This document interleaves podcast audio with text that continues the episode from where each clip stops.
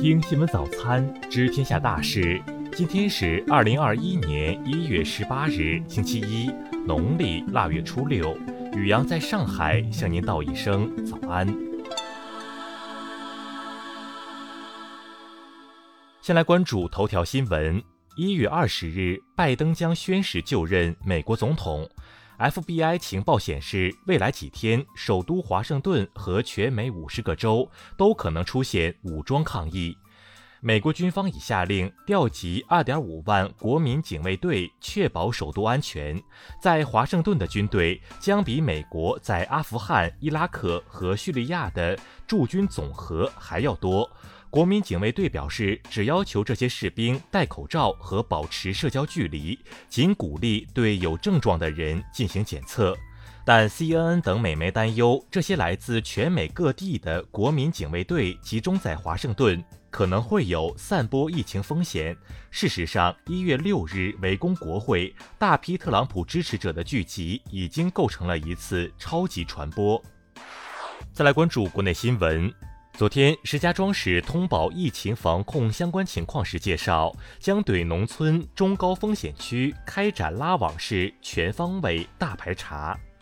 河北省发布通告，违反疫情防控规定举办各类文艺演出、展览、展销等聚集活动的，违反疫情防控规定操办婚丧嫁娶事宜的，视情节依法予以治安管理处罚。吉林省通报，该省目前一百一十四例感染者中有九例为黑龙江省输入，一百零五例为本地续发感染，其中一百零二例为同一输入病例林某传播。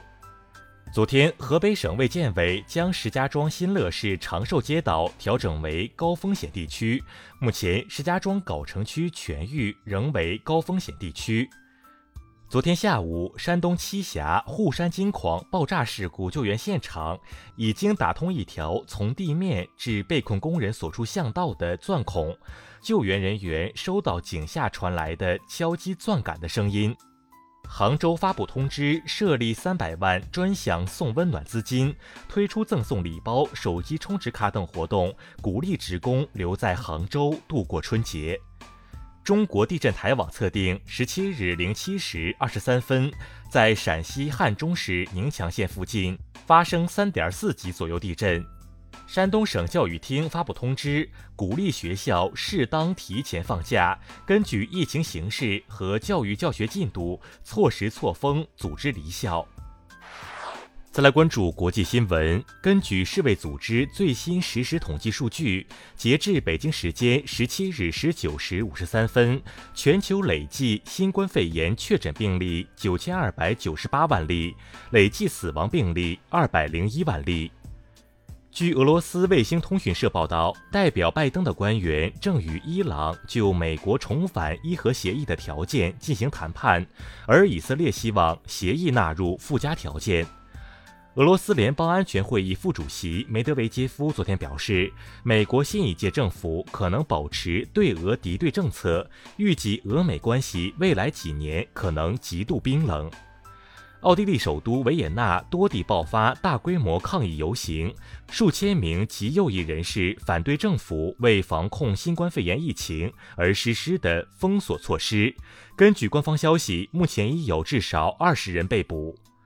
意大利民防部十六日通报新增确诊病例一万六千三百一十例，累计确诊病例已达二百三十六万八千七百三十三例。意大利将停飞与巴西的所有直线航班，并禁止来自巴西的旅客入境或过境意大利。首尔高等法院今天下午将就三星电子会长李在镕行贿案的重审进行宣判。李在镕涉嫌向前总统朴槿惠和其亲信崔瑞元行贿二百九十八亿韩元，以求帮助其继承经营权。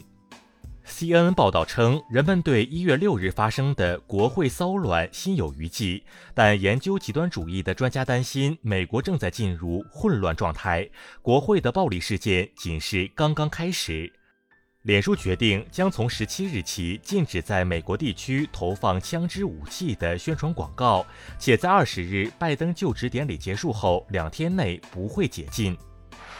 再来关注社会民生新闻。近日，在北京开往昆明的 G 四零五次列车上，一名六个月大的婴儿吃东西被噎住，一度出现窒息。幸好列车工作人员、乘警及热心乘客帮助及时，婴儿顺利脱险。近日，江西一名男性少年因爷爷不让玩手机游戏而将爷爷杀害，警方证实行凶者年满十四周岁，应负刑事责任。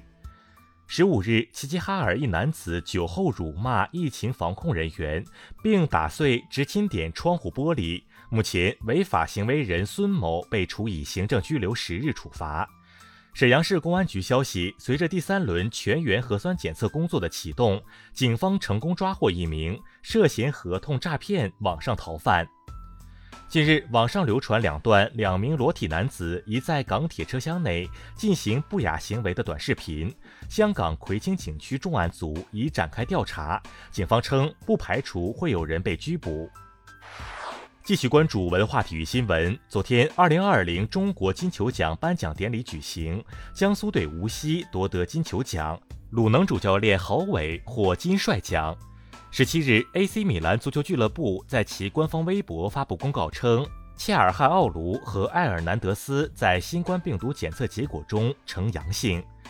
近日，考古人员在秦咸阳城遗址内发现大量宫殿官署区遗址，具备秦国政务大殿的条件，属于宫区核心位置所在。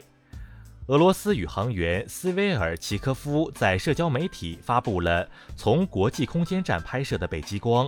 令人惊叹的延时镜头记录下了这一迷人时刻。以上就是今天新闻早餐的全部内容。如果您觉得节目不错，请点击再看按钮。咱们明天不见不散。